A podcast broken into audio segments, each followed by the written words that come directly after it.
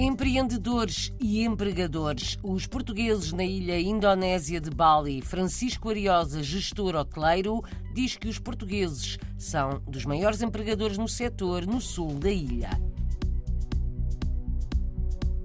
Dona Zezinha, a vida singular de uma professora, livro de uma escritora portuguesa em França, foi apresentado ontem em Paris.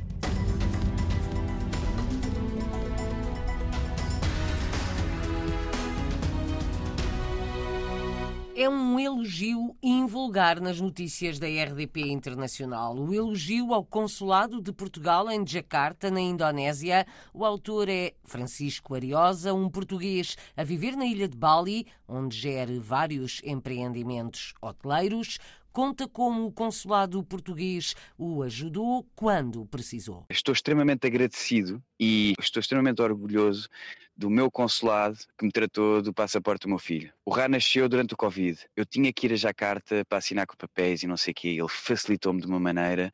Eu consegui ter o meu passaporte. Uh, o meu filho ficou português, é português, porque nós temos um, um espírito de desenrasque ótimo. E ele conseguiu-me que eu conseguisse o passaporte e conseguisse o meu filho fosse português. Mas foi o tudo belga, feito à distância, é isso? Tudo feito à distância.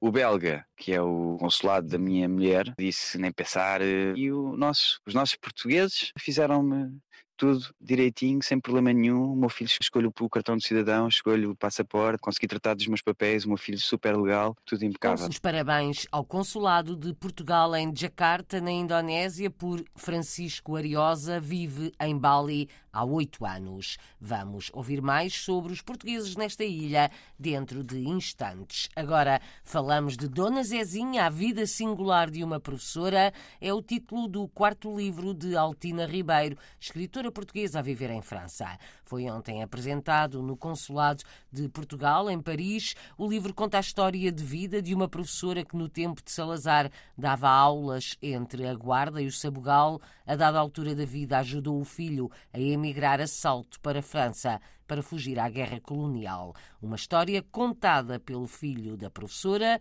que inspirou Altina Ribeiro. E neste livro, Dona Zezinha, falo de imigração porque a Dona Zezinha era ligada ao, ao Estado Novo, ela, ela adorava e tinha até a Carta da Legião Portuguesa, só que quando o filho teve a idade de ir para a tropa e naquele tempo, como os jovens deviam ir para a guerra para defender as colónias, ela teve uh, medo, portanto, o coração de mãe falou nesse momento e o que ela fez? Uh, mandou o filho clandestinamente para, para a França, para ele não.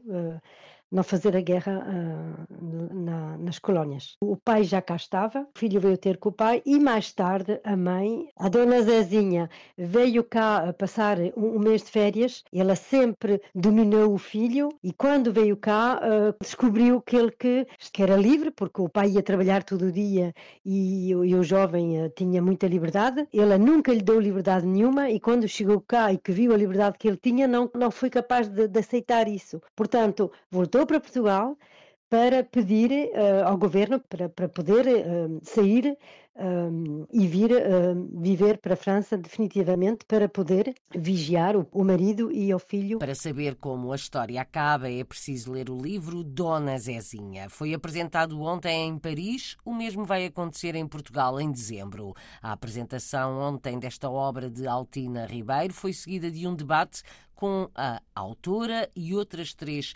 escritoras portuguesas em França, Alice Machado, Alexandra Vieira e Carla Paes, escritores da diáspora Portugal visto de fora foi o desafio, as participantes concluíram que têm sorte por terem duas culturas. As palavras são de Altina Ribeiro. O balanço é que temos a sorte de ter duas culturas e uh, é para nós uma riqueza porque permite-nos escrever em francês, em, em, português e com o facto de escrever em português abre-nos as portas de, de, Portugal e dos países lusófonos e as pessoas de Portugal uh, ficam felizes em ver que o, os imigrantes, o filhos de imigrantes, uh, descendentes que têm outra atividade que eles não, não imaginavam. Altina Ribeiro nasceu em São Vicente, uma aldeia da raia transmontana do Conselho de Chaves. Foi viver para a França com a família quando tinha oito anos. São contas mais detalhadas pelo Ministério do Ensino Superior. Baixou este ano o número de estudantes lusodescendentes colocados no ensino superior em Portugal,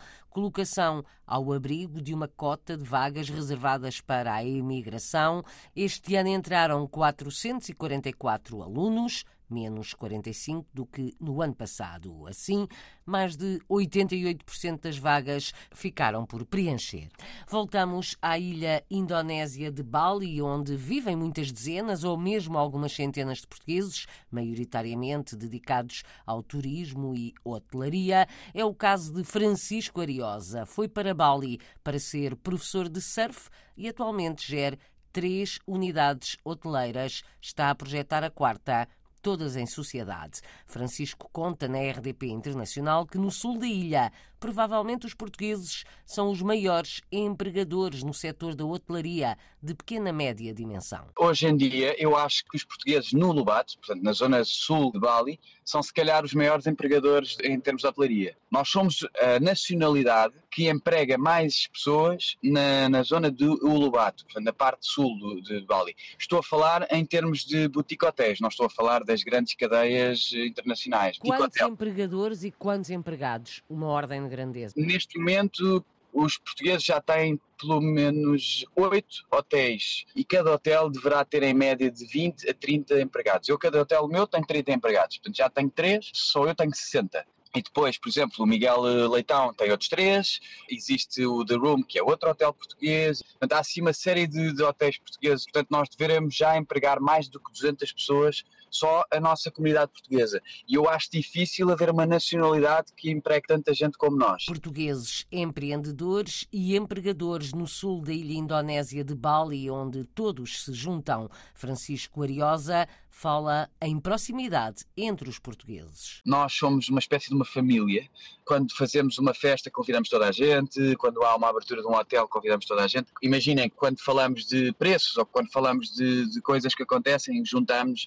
Eu lembro quando foi o Covid, nós juntámos todos e perguntámos como é que vamos fazer, como é que vamos resolver isto. Epá, vamos alugar, uh, fazer eh, long term, vamos fazer estes preços, vamos tentar. Ou seja, nós organizamos de maneira que os fornecedores, as informações tentem ser uh, todas. Por exemplo, tivemos aqui um software de gestão nos nossos hotéis que fechou. E eu encontrei um outro e acabei por uh, dizer à comunidade toda, pá, vamos usar este e tal, e acho que só um hotel é que não usou. Os outros todos usaram esse, esse software. Portanto, nós interagimos nesse sentido, funcionamos muito em comunidade. Quantos portugueses são? Ah, aqui só no Lobato somos 30, 30. No resto da ilha, são muitos mais ou poucos? Portugueses a viver em Bali devem ser perto de 300. Há oito ah. anos em Bali e é para continuar. Obviamente que em termos de negócios e em termos de vida nós gostamos de viver aqui, acabei de construir uma casa. Agora, se vou ficar cá, não sei, porque hoje em dia o mundo é pequenino, não é? Se calhar vou querer passar mais tempo com a minha família. Eu nasci em Santarém, mas sou do Cartaz. Mas a minha vida adulta passei a toda na linha de Cascais. Francisco Ariosa gere três unidades hoteleiras em Bali, mudou de vida. Em Portugal foi ator e ganhou fama com o papel de Chico na série Uma Aventura, passou na televisão, também entrou nos Morangos com Açúcar, entre outros projetos no teatro e no cinema. A RDP Internacional, Francisco Ariosa confessa que gostava de abrir um teatro em Bali porque a ilha é pobre em termos de artes e eventos culturais. Existe aqui um grande teatro que dá uma peça, desde que eu cheguei, pelo menos, e acho que já estava há uns tempos, que é uma coisa gravada, que é mostrar as ilhas da Indonésia, uma coisa completamente turística, que não tem interesse nenhum. E eu gostaria de ter um espaço onde eu possa às quartas-feiras ir ver. Ou que haja malta que vem da Austrália, ou que vem da Inglaterra, ou que vem de não sei de onde, e que tem uma peça preparada, dois atores que estão aí, que não precisam de grandes coisas e que podem fazer ali durante o tempo que estão cá, durante uma semana, fazem ali para a malta. Uma coisa um bocadinho ao, ao espelho dos DJs, que vêm cá muitos DJs bons, haver um, um espaço em Bali que não existe, onde se possa receber peças de, de, todo o mundo.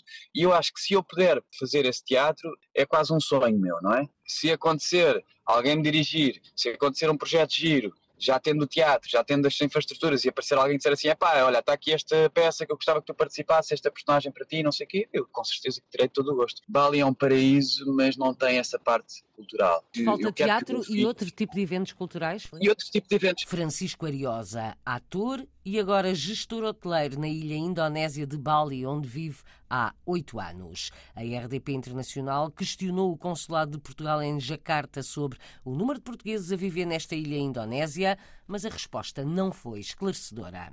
Em França, festa para a seleção portuguesa de rugby vai tentar a primeira vitória no Campeonato Mundial frente à Austrália no domingo. A promessa foi feita à comunidade portuguesa de Perpignan ontem, durante uma recepção oferecida pela Associação Portuguesa dos Pirineus Orientais, é no sul de França.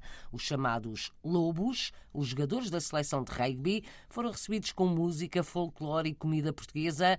A associação tem quase 40 anos e cerca de 600 sócios. Estimam-se em cerca de 12 mil os portugueses que vivem na região.